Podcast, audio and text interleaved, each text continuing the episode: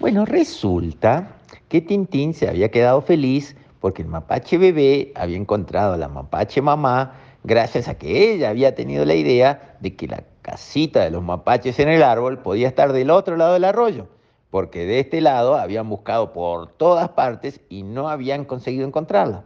Entonces las nutrias, nadando a lo largo del arroyo, habían escuchado a la mamá llamando a su bebé muy arriba, arriba en el arroyo, y la habían llamado y ella se había venido corriendo a lo largo del arroyo, las nutrias se habían vuelto nadando a lo largo del arroyo hasta enfrente a la cuevita de las nutrias. Ahí la mapache había cruzado nadando, porque los mapaches saben nadar, y se había reencontrado con su mapache bebé, que estaba muy contento. Y entonces el mapache bebé se había subido al lomo de la mapache mamá y la mapache mamá había cruzado nadando el arroyo.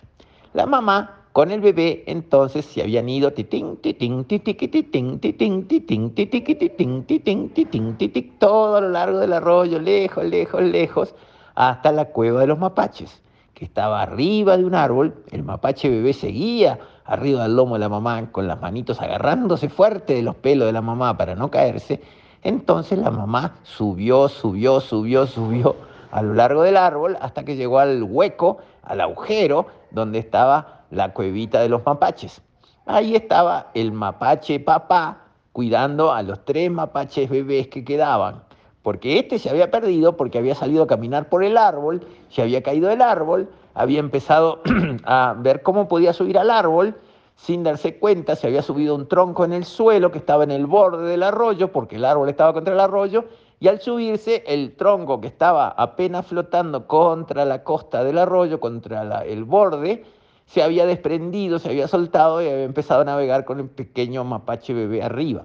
Ahí fue cuando más abajo lo había visto la ardilla Tintín cuando había ido a lavarse el hocico, los bigotes, las orejas y la cola. Y de paso tomar un poquito de agua en el arroyo. Entonces ahora estaban juntos los tres eh, mapaches bebés que habían quedado en el tronco y el mapache bebé que se había perdido.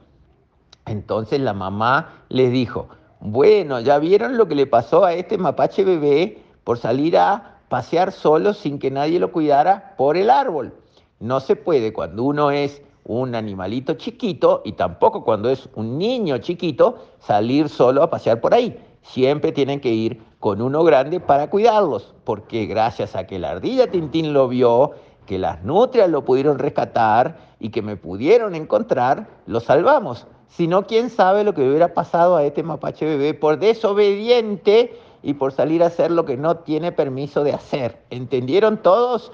Y la mamá lo rezongó un rato para que aprendan que así no se debe hacer, que los mapaches bebés tienen que salir a pasear con el mapache papá o con la mapache mamá.